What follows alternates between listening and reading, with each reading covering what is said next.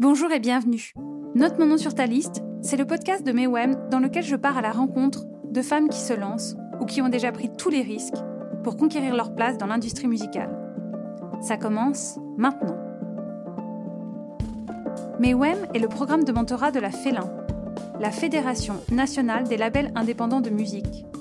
Pendant six mois, toute l'équipe et leurs mentors aident 13 femmes à développer leur projet entrepreneurial, dépasser leurs doutes et décider très concrètement les étapes nécessaires au succès. Plus d'égalité, d'inclusion et donc de créativité. Voilà l'ambition. Tout pour la musique et toutes là les unes pour les autres. Chaque semaine, j'échange avec l'un des binômes mentor-mentorés qui participent à cette aventure bienveillante. Chacune nous raconte, avec authenticité et générosité, ses convictions, ses forces, ses obstacles et comment elle les vivent et les dépasse. Note mon nom sur ta liste, tu n'es pas prêt de l'oublier ou de l'enlever. Pour ce premier épisode, j'ai la chance de recevoir Maëva Girard, cofondatrice de Nouvelle Vague Publishing, une structure d'édition et de management, une aventure entrepreneuriale dans laquelle Maëva s'est lancée en 2020. Elle me raconte le déclic, les rencontres et événements qui ont accéléré la décision, et bien sûr les défis professionnels auxquels elle fait face. Derrière chaque mentoré chez Mewem se cache toujours une mentor incroyable. Rachel Cartier, qui l'accompagne depuis quelques semaines, est aussi mon invitée. Rachel est la directrice de la stratégie éditoriale chez Deezer et l'une des premières femmes à occuper un tel poste en France pour une plateforme de streaming. Une réussite, un parcours que Rachel partage, tout en nous offrant sa vision du mentorat et pourquoi s'entraider lui semble essentiel. Maëva, Rachel, bonjour. Bonjour. bonjour. Merci d'être ici. Je suis très heureuse de vous accueillir hein, pour ce podcast. Euh, note euh, mon nom sur ta liste. Euh, Maëva, je voulais commencer avec toi. J'aime commencer ce podcast en demandant quelle est ta chanson, si tu as une chanson voilà, qui te fait du bien ou qui t'accompagne ou qui t'écoute. Quand je te demande de me proposer un morceau, lequel te vient tout de suite en tête? Tout de suite en tête, c'est Willy Wonka de Russ, donc qui est un rappeur canadien. Mm-hmm. Et c'est un titre que j'ai découvert quand j'étais en voyage en Australie. Euh, je faisais pas mal, enfin j'aimais bien diguer sur YouTube et je suis tombée sur ce morceau et euh, j'ai adoré ce morceau. En fait, c'est juste, voilà, c'est ça m'a accompagné beaucoup pendant mon voyage en Australie. C'est vrai que je l'ai énormément écouté. Et l'anecdote aussi sur ce, sur ce titre, en fait, c'est que j'ai recherché Paulina, la chanteuse qui était sur, euh, sur ce titre avec Russ. Mm-hmm. Je ne l'ai jamais retrouvée, même aujourd'hui. C'est vrai? Je cherche, je cherche, je cherche et je sais ni sur Insta, nulle part. Si quelqu'un nous écoute. ouais, elle s'appelle Paulina et euh, elle est sur les crédits, etc. Mais même sur les pages des plateformes de streaming, elle est inconnue. Et euh, voilà, du coup, j'avais envie de parler de ce titre et c'est vrai qu'il est super. Enfin, c'est comme ça que j'ai découvert l'artiste en tout cas. Bon, génial. Hein. On ira l'écouter. Est-ce que tu peux nous raconter, Maëva, euh, ton projet, Nouvelle Vague Publishing Comment l'idée a germé en toi C'est ta première aventure entrepreneuriale C'est ton premier projet Comment il est né? Comment tu as trouvé la force de te lancer? Euh, D'où est venue l'idée? Alors, euh, bah, c'était pendant mes... mon année chez Sony. Je suis rentrée en alternance chez Sony pendant deux ans. Mhm. Et euh, je travaillais dans un label de jazz et de classique. Et, et c'est là vraiment que j'ai adoré l'expérience, en tout cas en, maison disque, à travailler justement avec des musiciens de jazz et de classique. Et, et, je me suis dit que alors en fait, j'étais un peu frustrée euh, parce que j'avais pas forcément énormément de champs d'action. Euh, on va dire que les budgets étaient un peu restreints, donc euh, j'avais, j'étais force de proposition. J'avais envie de faire plein de choses pour les artistes justement parce que c'est vrai que le jazz et le classique aujourd'hui, c'est assez, enfin c'est un marché qui est assez vieillissant mm-hmm. et c'était, il y avait un véritable enjeu en tout cas sur la transition d'amener ces artistes vers du digital en tout cas. Et puis, bon, bah voilà, j'avais cette frustration. Et quand j'ai fini mon contrat chez Sony après deux ans d'alternance, euh, je me suis dit, bah, pourquoi pas lancer, mon, lancer mon, ma structure en édition. En fait, j'avais envie de m'investir vraiment sur la partie créative avec des auteurs et des compositeurs et, travailler avec des musiciens, en fait. C'est vraiment les musiciens et leur, euh, leur personnalité qui m'ont touchée. Et j'ai énormément appris, en fait, avec ces musiciens-là. Et du coup, je me suis dit que bah, j'avais envie de m'investir sur de la création musicale, mais aller vraiment chercher des musiciens pour travailler avec eux. Et euh, j'ai rencontré du coup mon associé, parce que je suis pas toute seule sur Nouvelle Vague. Euh, j'ai un associé. Et euh, on s'est rencontrés à l'EMIC, parce que ma dernière année d'alternance chez Sony, en fait, je l'ai fait à l'EMIC. Donc, donc l'EMIC qui est L'école du management des industries créatives. D'accord. donc ils font une partie musique et une partie jeux vidéo. J'ai rencontré mon associé là-bas. On a commencé à travailler sur un projet tous les deux, sur, sur un artiste que je manageais comme ça pour essayer à l'époque. Et, et lui-même avait aussi envie de monter une structure d'édition. On s'est dit qu'on allait le faire tous les deux. Et pourquoi l'édition musicale euh? Bah Justement, c'était vraiment pour s'investir sur la partie créative, accompagner les auteurs et les compositeurs.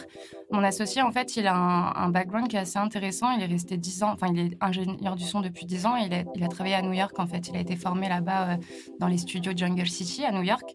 Et en fait, il avait, il avait vraiment ce rapport euh, à la qualité, entre guillemets, c'était ramené quelque chose d'assez qualitatif dans la musique, mhm. sur la création en tout cas, qui t'a vraiment s'entourer de musiciens, besoin d'un guitariste, on va le chercher et, essayer de créer en fait des ponts entre les compositeurs aujourd'hui qui sont enfin sur leurs ordinateurs et puis aller chercher des musiciens pour essayer de les faire travailler ensemble. Et du coup, voilà, c'est comme ça qu'est venu vraiment euh, la partie enfin, édition. Quoi. On voulait pas être, on voulait pas être label en tout cas. Et c'est drôle parce que tu me parles euh, des talents de ton associé et de ce qu'il sait faire. Est-ce que tu peux me dire, toi, euh, quels sont tes talents et Qu'est-ce que tu avais envie de cultiver comme talent chez toi pour, euh, pour te lancer? Alors moi, je suis quelqu'un qui, euh, qui, est, qui est très euh, commercial dans le sens où j'adore être sur le terrain et aller vendre les projets. j'adore aller à la rencontre des gens, essayer de, de, partager mon expérience et, avoir aussi un retour d'expérience des personnes bah, que je côtoie par rapport à mon travail.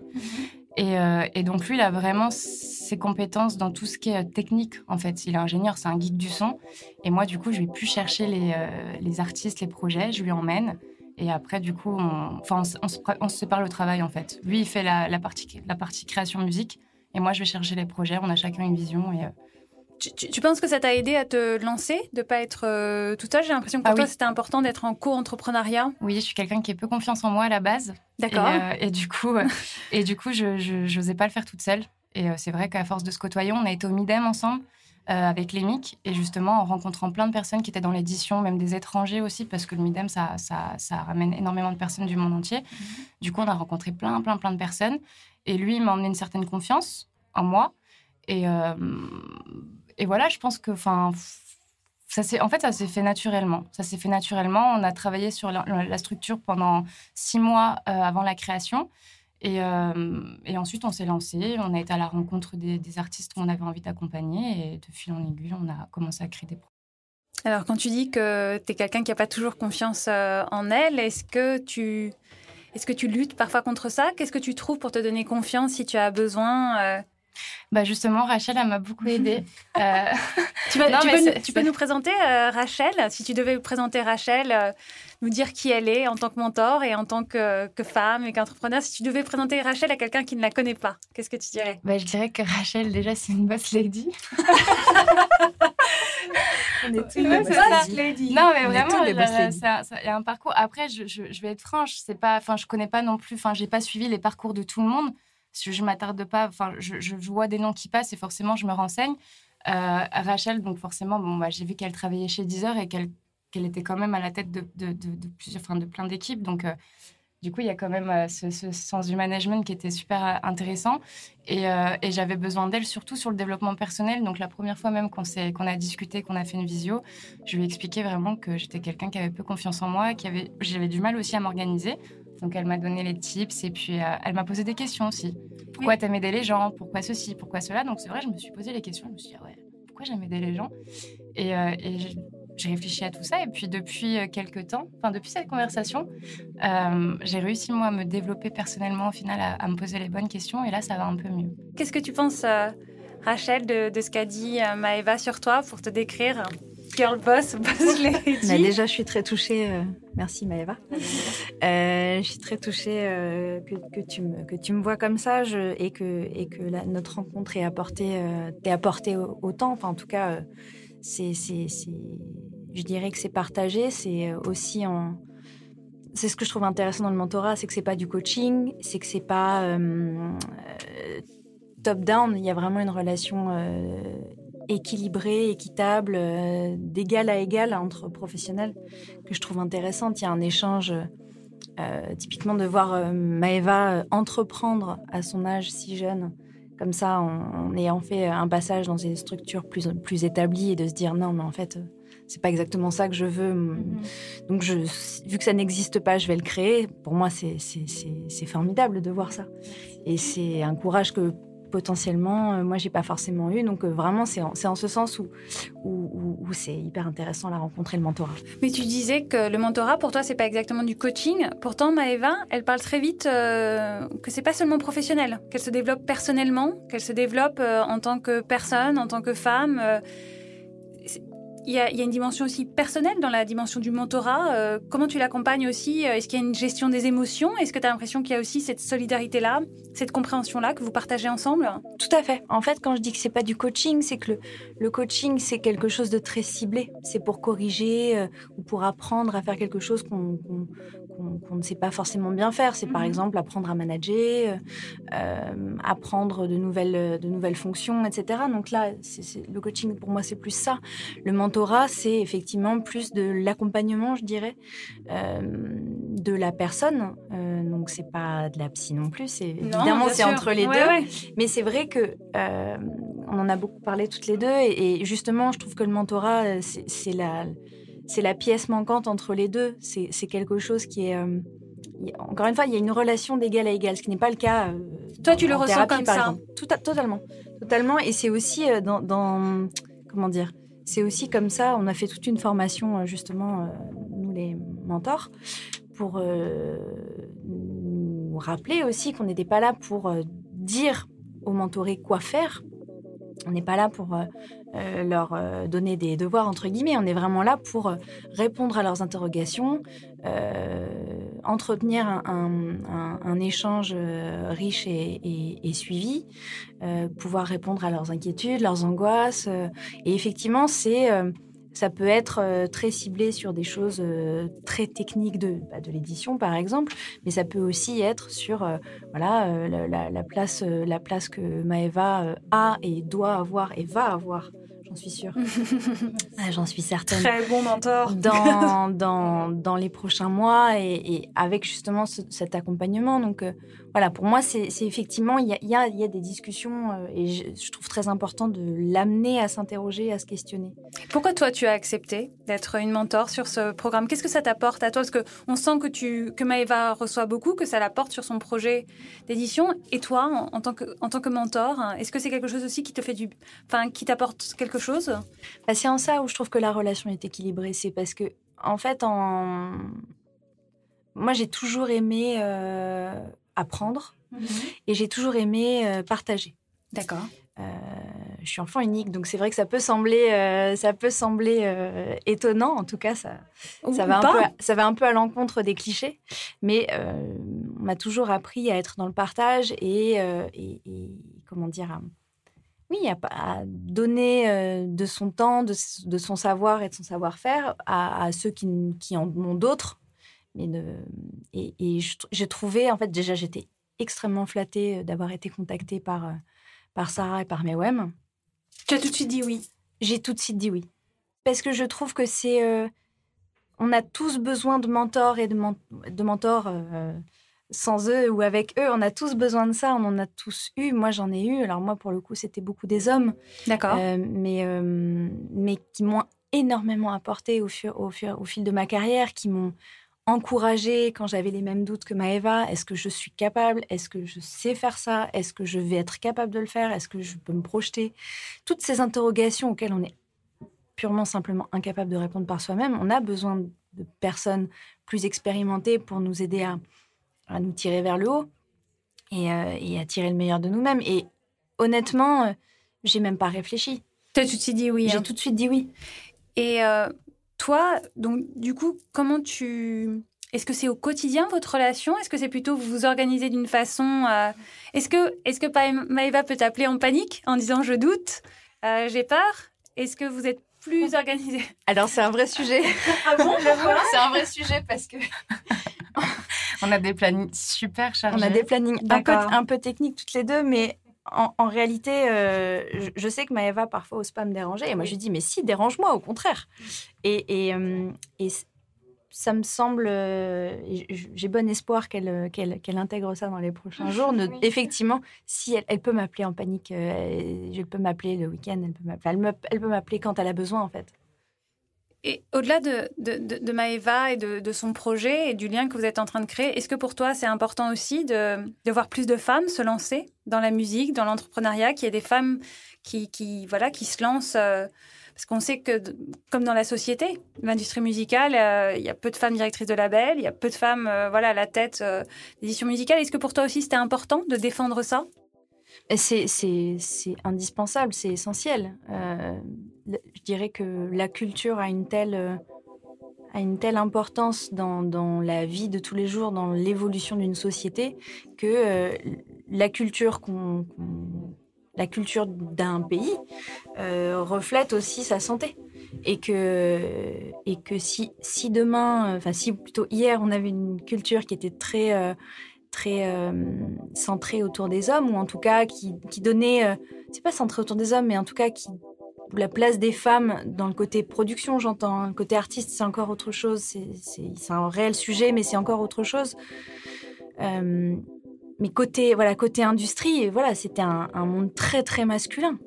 Et, forcément, ça se ressent dans les signatures, ça se ressent euh, dans, dans, dans, les choix artistiques au sens large, ça se ressent dans la façon de traiter les artistes, de gérer les artistes, de les promouvoir. Et, euh, et derrière, c'est le public qui reçoit ça. Donc le public aussi euh, s'imprègne de ce qu'on lui véhicule. Je ne sais plus quel chanteau disait, on, se sent, ça se sent dans le studio.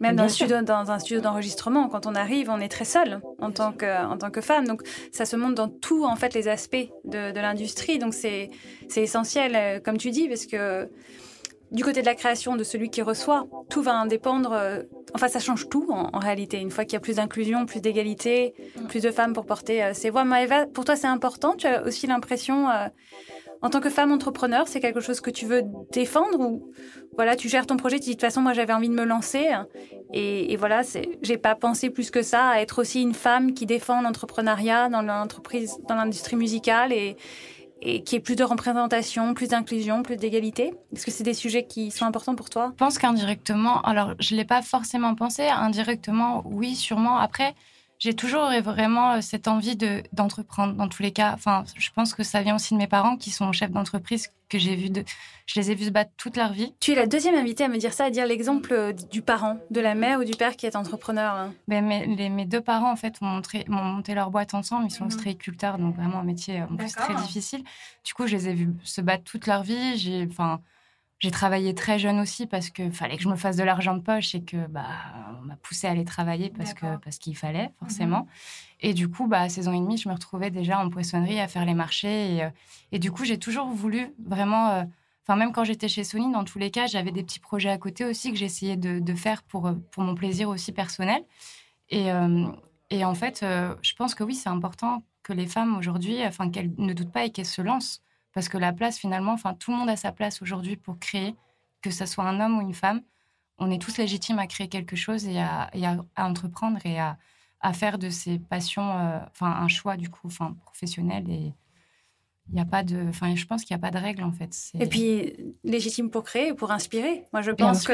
C'est ce que quand une femme crée, quand toi, Maëva, ou quand toi, Rachel, euh, vous faites ce que vous faites, euh, on est au poste que tu es Rachel ou tu crées ton entreprise. Je crois que pour une femme, c'est toujours euh, il y a une projection qui peut se faire, euh, pas que pour une femme, mais c'est vrai que quand même il y a une résonance, une projection qui peut se faire qui est très très importante. Je crois qui qui donne aussi peut-être.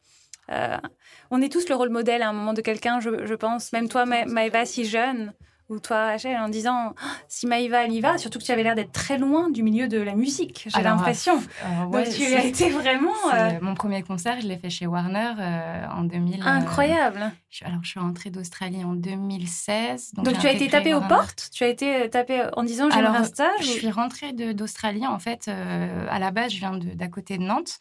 Et dans un petit village qui s'appelle la Bernerie. Donc, je, suis, je suis partie en Australie voyager après deux années d'école de commerce à Nantes.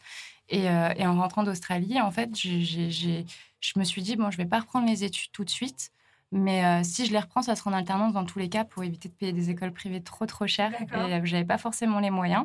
Et du coup, j'étais dans une petite boutique et puis cherchais une alternance. Je cherchais partout, partout, partout, partout.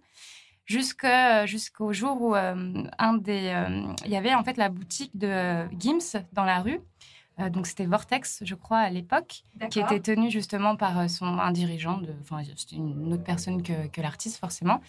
Et, euh, et, je me suis liée d'amitié avec lui. Et il savait que je voulais chercher, enfin que je voulais trouver une alternance. Il m'a dit mais c'est chez Warner. Je dis Warner, qu'est-ce que c'est que ça? Moi, j'ai toujours écouté de la musique, mais je me suis jamais vraiment posé question de comment c'est fait, etc. Donc c'est vrai que j'ai postulé chez Warner. J'ai fait un entretien. Une semaine après, on me rappelait pour me dire que c'était ok. Moi, je suis arrivée là-dedans avec des grands yeux. On m'a invité à un concert de Doc Gynéco, le dernier à Bercy. Je suis arrivée à Bercy, j'ai fait oh, incroyable, c'est quoi ce truc? Et du coup, bah, je suis rentrée là-dedans et en fait, c'est devenu une vraie passion. C'est incroyable, tu rappelles deux choses que je trouve importantes, qui est euh, qu'un projet, c'est une rencontre en fait. Mm-hmm. C'est toujours un projet, c'est toujours lié à une rencontre. La personne dit tiens, tu devrais essayer ça, tu devrais essayer ça. Mm. Et on parlait de l'opportunisme sain, c'est-à-dire de dire euh, bah, tiens, essaye ça, et puis toi, tu dis bah, pourquoi pas, et puis tu y vas, et tu mm. fais feu de tout bois une fois que tu es là-bas. Et finalement, ta passion devient ton projet. C'est, je, trouve ça. je trouve ça vraiment. Euh, ça m'a fait du bien, en fait. La musique, finalement, ça me détend et ça me permet vraiment de. Enfin, en fait, déjà, ça me détend vraiment. Et, euh, et puis, même au niveau de la créativité, enfin, ça me permet aussi de. Enfin, je sais pas, tout est possible finalement. On a vraiment des. Je trouve que c'est. Il y a tellement de choses à faire finalement. Il y a la musique, mais il y a tout ce qui va autour. Donc au final, ouais, je suis là-dedans et puis ça va faire cinq ans maintenant et, Incroyable. j'adore, j'adore. Rachel, toi aussi, tu as des rencontres qui ont été capitales dans ta, dans ta carrière avant d'être une boss lady, lady boss Ben, c'est un petit peu la même chose que Maeva, en fait. C'est assez marrant. Euh, et c'est très. Je trouve que ça, ça, ça donne encore plus de. de c'est pas d'intérêt, mais de, de, beauté à notre rencontre. C'est que moi, c'est pareil, j'étais pas du tout. Euh, moi, j'étais musicienne, j'ai fait le conservatoire, machin truc, mais c'était plus, euh, voilà, côté de l'autre côté, mais euh, j'ai rapidement senti que justement, j'étais pas vraiment faite pour le devant de la scène, que c'était pas vraiment ce qui m'intéressait. Et je savais pas trop ce que je voulais faire, c'était pas très évident. Euh, j'étais. Euh, j'avais de, bonnes dispositions, mais pareil, comme Maëva, pas forcément des, un millier d'opportunités ou de réseaux ou quoi que ce soit. Et en fait, un peu au hasard de mes études, je me suis retrouvée à faire une formation, un, module marketing du disque à l'époque. Euh, et, en fait, là, j'ai rencontré énormément de gens de l'industrie, et notamment Laurence Crène à l'époque qui était euh, directrice artistique du Midem. Et là, je me suis dit, ok, ok, donc j'aime la musique, j'aime m'en jouer, mais en fait, euh, peut-être que je pourrais en vivre sans être côté musicien, mais voilà, peut-être que je pourrais faire carrière. Et comme Maëva, je, je m'étais jamais vraiment posé la question. Et au fur et à mesure de mes études, euh, je continue, etc. Et ensuite, euh, je suis montée à Paris et j'ai fait, euh, j'ai eu plusieurs expériences professionnelles avant d'arriver chez Deezer. Mais je dirais que effectivement, à chaque changement ou à chaque étape importante de, ma carrière, il y a une personne qui a, à un moment donné, cru en moi ou qui, qui m'a dit vas-y, on essaye. On verra ce que ça donne. Il y a toujours une personne, mais est-ce que tu dirais quand même que vous avez provoqué votre chance? C'est-à-dire qu'il y a aussi ça dans l'entrepreneuriat ou de se dire, je rencontre les bonnes personnes, mais vous avez été au devant soit de vos passions, soit de vos envies. Est-ce que tu penses que c'est un facteur qui est important de provoquer sa chance de... Je pense que c'est c'est pas forcément euh, c'est pas forcément conscient. C'est pas on se dit je, je, vais provoquer ma chance, je vais je vais y aller.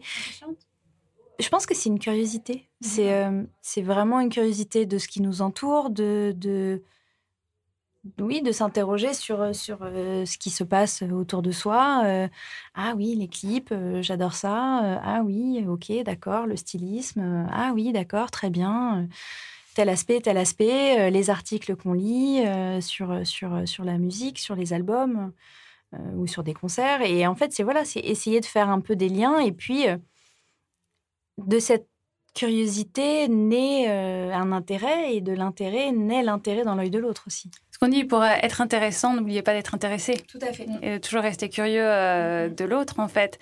Est-ce que vous diriez aujourd'hui que vous trouvez votre place ou tu as trouvé ta place ou dans l'industrie musicale et que maintenant il y a plus de syndrome de l'imposteur? J'ai l'impression qu'il y en a peut-être eu un, un peu un manque de confiance ou est-ce que c'est quelque chose qui revient de temps en temps? Est-ce qu'il faut toujours lutter contre ces doutes-là dans cette industrie et au-delà d'ailleurs? Maëva? Hum, Le syndrome de l'imposteur. Ouais, je pense que je l'ai encore un petit peu. je l'ai toujours un petit peu.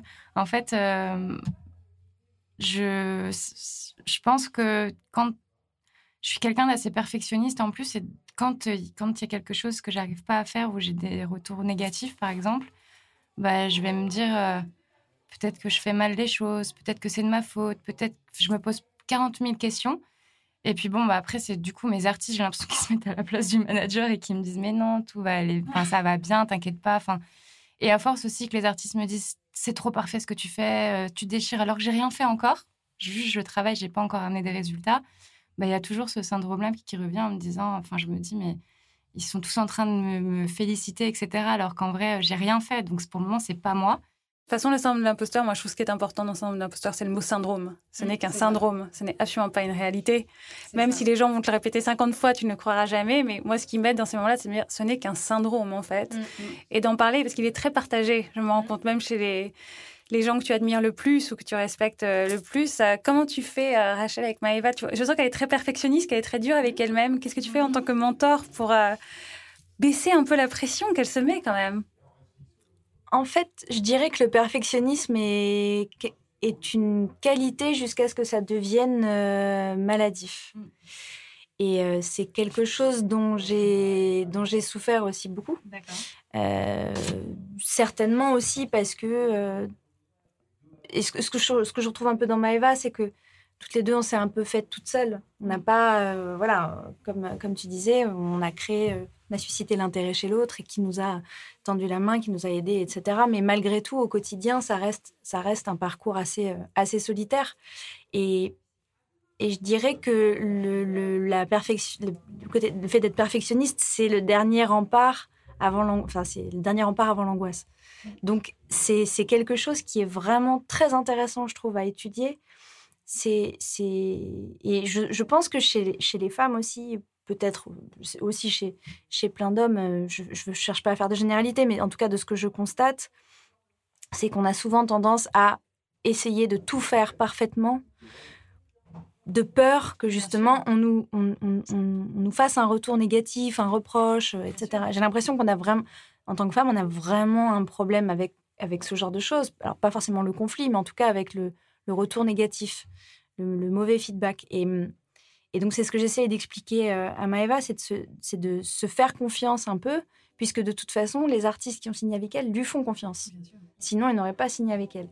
Et, et je, en revanche, je ne lui dis pas de perdre ce perfectionnisme, parce que c'est quand même quelque chose qui, euh, je pense, d'une certaine façon, permet d'atteindre euh, un peu l'excellence aussi, et, et hum, dans, dans, dans, dans, le quotidien du travail, et que et que, bon, après, voilà, faut pas que ça devienne euh, un, problème au quotidien, mais il faut aussi apprendre à se satisfaire de, de quand les choses sont bien et pas toujours excellentes.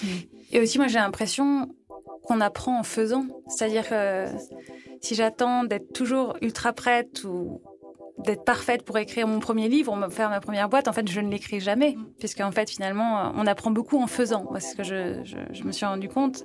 Et puis parfois, j'ai l'impression, je suis d'accord avec toi, la perfectionniste, ça pousse à l'excellence, et je trouve que c'est très agréable de travailler aussi avec des gens qui ont cette exigence. Euh, vis-à-vis de soi-même, mais aussi vis-à-vis de toi, tant que ça ne devient pas maladif. je suis d'accord avec toi, tant que ça te ça te bloque pas. Parfois, je me demande si moi, ça m'a pas ça m'a parfois je vais je vais pas faire les choses, je vais procrastiner en me disant par perfection et en fait on, retarde le fait de se lancer. Il Faut faire attention que ce soit pas, il n'y a pas de la peur qui soit cachée derrière la perfection. Tu vois ce que je veux dire? Il y en a, il y en a toujours un peu. Il y en a toujours un bien peu, sûr. Et c'est justement, euh, je trouve tout l'intérêt du mentorat, mhm. c'est que en gros, si je schématise, mon rôle c'est d'être là pour lui dire non, vas-y. Oui ne, voilà, de donner l'impulsion de lui dire, ok, je vois très très bien dans quel, euh, dans quel instant tu es, mhm. mais fais-moi confiance, vas-y. Et en fait, on s'aperçoit que c'est souvent cette impulsion qui manque.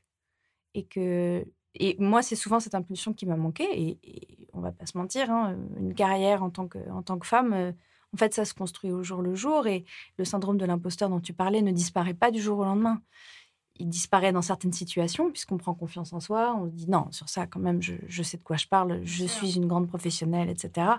Et sur d'autres sujets parfois beaucoup plus insignifiants, on est là à douter dans tous les sens, à se dire mais c'est pas possible. Qu'est-ce que tu fais dans ces cas-là? Si toi tu n'as pas eu de mentor, si tu n'as pas de rôle modèle, en quoi tu vas puiser dans ces moments-là? Bah, Comme tout le monde, je procrastine un petit peu. Et puis après, je sais pas, à un moment donné, je, vais en parler. Voilà, on va toujours chercher aussi du, conseil. Je pense que c'est la pire chose à faire, c'est de rester seul et de, et de ne pas de ne pas demander de l'aide. Alors, demander de l'aide, c'est très dur. C'est pareil, ça s'apprend. Parce qu'on pense que c'est une faiblesse, alors que moi, je pense que c'est une grande force Tout à de savoir demander de l'aide. Si vous aviez toutes les deux, pour les personnes qui nous écoutent, parce qu'on a beaucoup parlé, je pense, ça résonne pour beaucoup, en fait. Euh, le syndrome de l'imposteur, le besoin d'aide, le courage, euh, provoquer sa chance, euh, la curiosité, pour moi, qui est l'essentiel, en fait, des gens qui inspirent, avec qui on a envie de travailler, je pense. si vous aviez un message pour les jeunes femmes, aussi, enfin, les personnes qui nous écoutent, quel message vous, avez, vous auriez envie de transmettre aux personnes qui écoutent euh, notre Mon nom sur ta liste hein? Moi, je leur dirais de vraiment foncer, de ne pas avoir peur, parce que finalement, enfin, tout est possible. Enfin, je l'ai vu, j'arrive d'un village euh, au bord de la mer avec 1000 habitants, et, euh, et au final, je me retrouve aujourd'hui à travailler avec des superbes artistes, et, et puis bah, j'arrive à faire, enfin, j'arrive à entreprendre au final. Alors, c'est sûr que les résultats, vont, ils arrivent petit à petit, mais finalement, tout est possible. Si moi j'ai réussi à le faire, je pense que toutes les femmes peuvent le faire. Vraiment. Rêver en grand. C'est ça. Et curieux surtout. C'est important. Et toi, Rachel? Et pour compléter ce que dit Maëva, sur lequel je la rejoins complètement, je dirais n'attendez pas qu'on vous donne euh, la parole. Prenez-la. Vous l'avez bien pris aujourd'hui, vous avez bien pris. Merci beaucoup. Est-ce que Rachel, euh, pour finir, tu peux nous donner euh, ta chanson qui t'a donné de la force ou qui t'a donné envie de porter ta voix ou qui t'accompagne, une chanson qui pour toi te parle?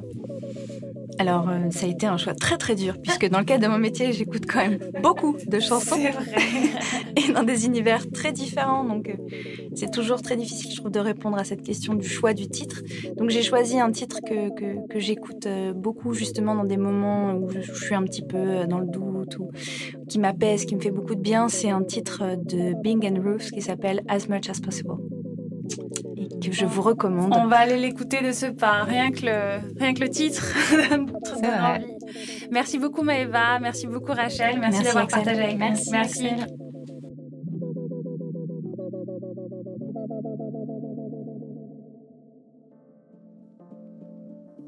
Note mon nom sur ta liste, c'est terminé. Mais nous nous retrouvons la semaine prochaine pour notre deuxième épisode, avec deux nouvelles invitées, un binôme résolument engagé. Camille Hervé, cofondatrice du collectif GoGo Green, et sa mentor, Marie Sabot, directrice du festival We Love Green. D'ici là, je vous invite à aller découvrir la playlist Mewem sur Deezer. Vous y retrouverez tous les morceaux sélectionnés par nos invités. Et pensez à prendre soin de vous, des autres et de vos rêves. Note mon nom sur ta liste est un podcast imaginé et produit par Mewem, en partenariat avec Deezer. Toute l'équipe remercie la Commission européenne pour son soutien à travers le programme Europe créative, ainsi que le ministère de la Culture, la SACEM et le Centre national de la musique.